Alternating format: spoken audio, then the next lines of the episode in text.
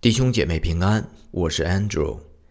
今天为大家带来的文章题目是《殉道者的血是教会的种子》，即在内蒙古巴彦淖尔殉道的彭教士。文章选自《教会杂志》，文章的编译是 Little Paul 弟兄。一九零零年九月十七日，宣道会彭教士 August E. Palm 在内蒙古巴彦淖尔殉道。与之一同被害的还有蒙古协同会的五位宣教士，以及瑞蒙宣道会的一位宣教士。彭教士一八七一年七月二十三日生于瑞典的厄勒布鲁省，他父亲的名字是泰勒·埃里克森。Taylor A. Ericsson），在当地很受敬重。彭教士的父母都是基督徒，所以他从小学习圣经，对许多经文印象深刻。1888年，他家乡的教会经历了一次有力的复兴。他是在那一年的12月6日归信的，他的两个姐妹也在同一时期归主。彭教士还是一个孩子的时候，就渴望为那些生活在异教之中的人做些什么。这一愿望在他归信之后变得更为强烈。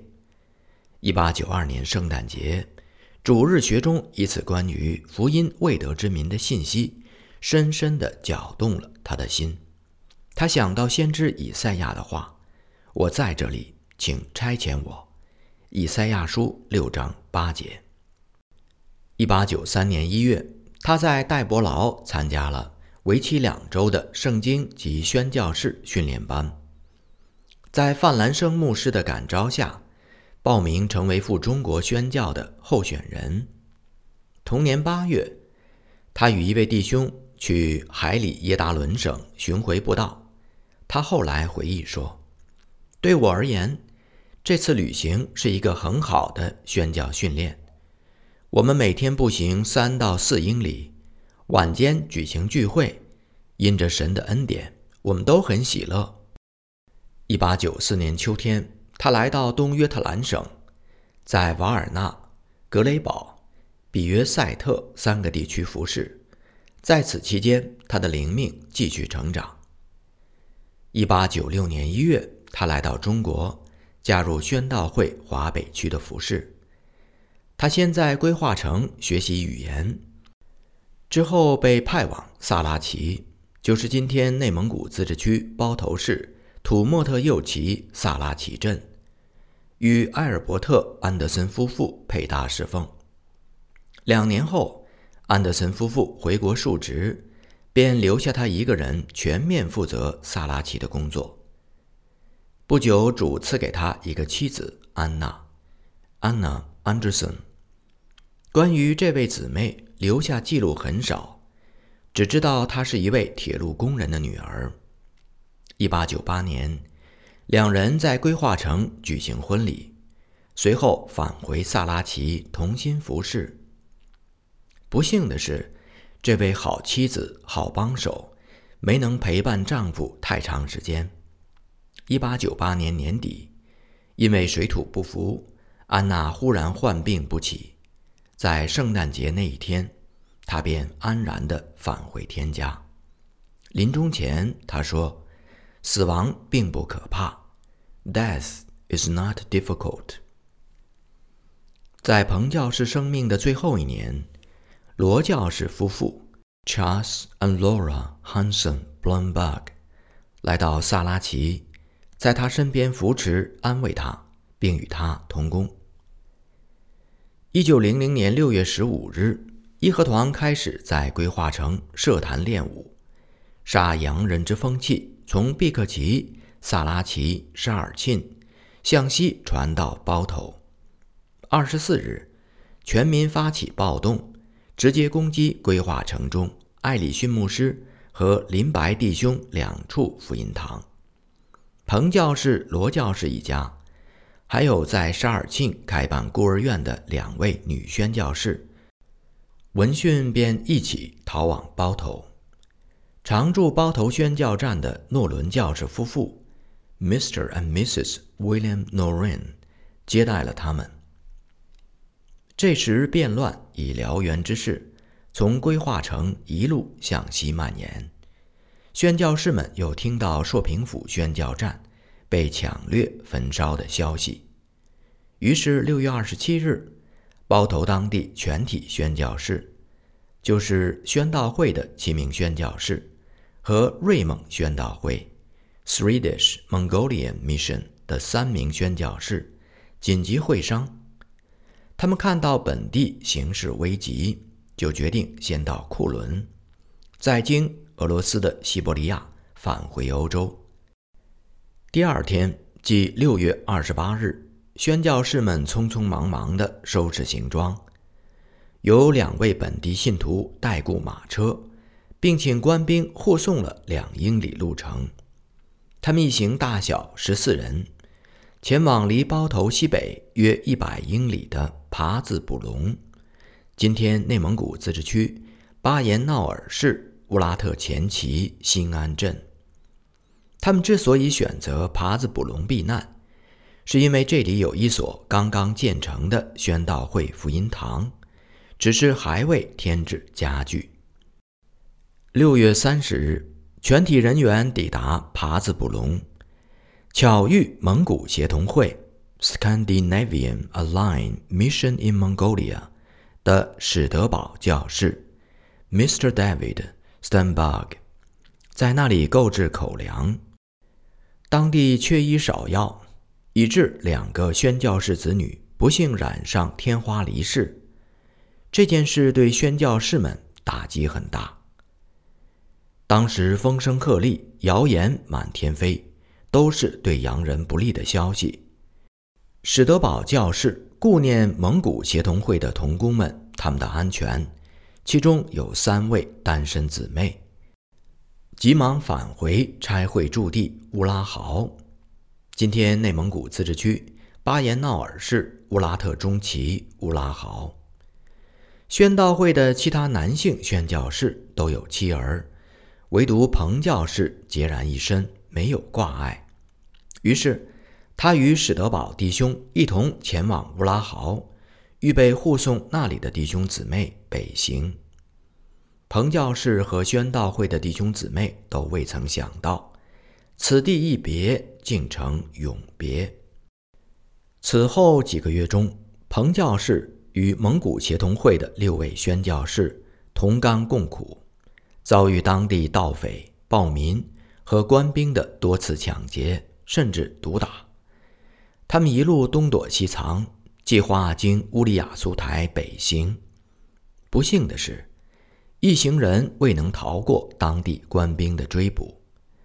彭教士与蒙古协同会的史德堡弟兄、苏白弟兄、卡尔·约翰·苏伯、安达纯姑娘、Hilda Anderson、安德纯姑娘、Clara Anderson、林恩姑娘、Hannah。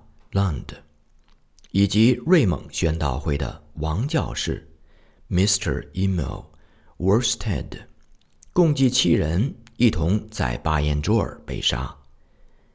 知县命令士兵将他们的首级割下，送到北京请赏。蒙古协同会的费扬和弟兄 N.J. Fred Stone 一人侥幸逃脱，带仆人穿过戈壁沙漠。于十一月一日抵达库伦，成为唯一的生还者。他向外界报道了同胞殉道的消息。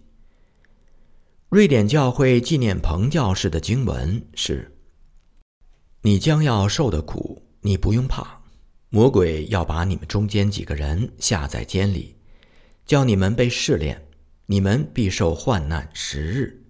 你勿要至死忠心，我就赐给你。”那生命的冠冕，启示录二章十节。一九零二年，与彭教士同年加入宣道会华北区的同胞，瑞典宣教士厄毕格 （Ota Erland Orbag） 携妻子返回萨拉齐，在大西街购地约二十亩，修建教堂，开展布道活动，信徒日增。第二年，堂内增添孤儿院一所，又名三庙救婴堂，专门收养被遗弃的婴儿。到一九三七年，该院共收养婴儿一千多名，每个婴儿由一名瑞典教友提供费用。一九二六年，时任冯玉祥西北军基督教协进会总干事的陈崇贵牧师。曾流落萨拉齐，在那里传道一年。他留下的一段文字也见证了萨拉齐教会的兴旺。萨拉齐属内蒙古，内地会在该地传道有年，建有伟大之礼拜堂，可容千人，有支堂八处。因战事关紧，西教士均奉领事命，必入京津。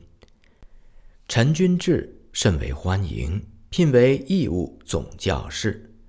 该地教会极发达。去岁庆祝圣诞时，设作千人之礼拜堂尚不能容，因改为二次庆祝，教友之多可以想见。死里逃生的费扬和教士回到瑞典不久后结婚。一九零二年。费扬和夫妇二人回到巴彦淖尔的帕兹卜隆，重新建立宣教站。一九零四年，清政府将原五原县东达拉特旗的四百二十五顷土地，每顷一百亩，作为对殉道宣教士的赔偿，划拨给费安和。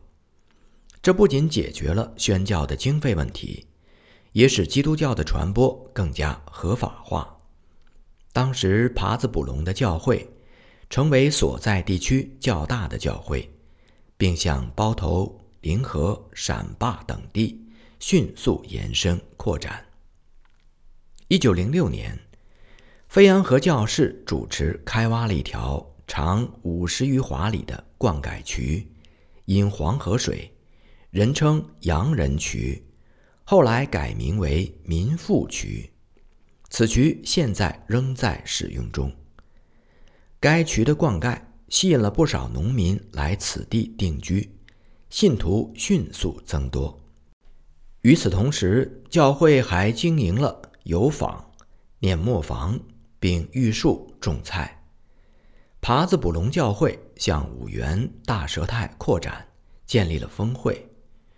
除服侍大量汉族基督徒外，还牧养了蒙古族基督徒，设立蒙古福音会，印刷发行蒙古文圣经。教父特土良有一句名言：“殉道者的血是教会的种子。”彭教士看似短暂又充满苦难的一生，或许被世人轻看，却被我们的主所纪念。他做工的果效也长存，无论是他曾工作四年的萨拉齐，还是后来殉道的巴彦淖尔，今天都成为内蒙古福音最为兴旺的地区之一。彭教士、史德堡弟兄等许多宣教前辈，为了神的国度和中国同胞的灵魂，辛勤耕耘，流血舍命。愿我们这一代人效法他们的脚踪去行，正如使徒保罗在《格林多前书》十五章五十八节中说的：“因为知道你们的劳苦，在主里面不是突然的。”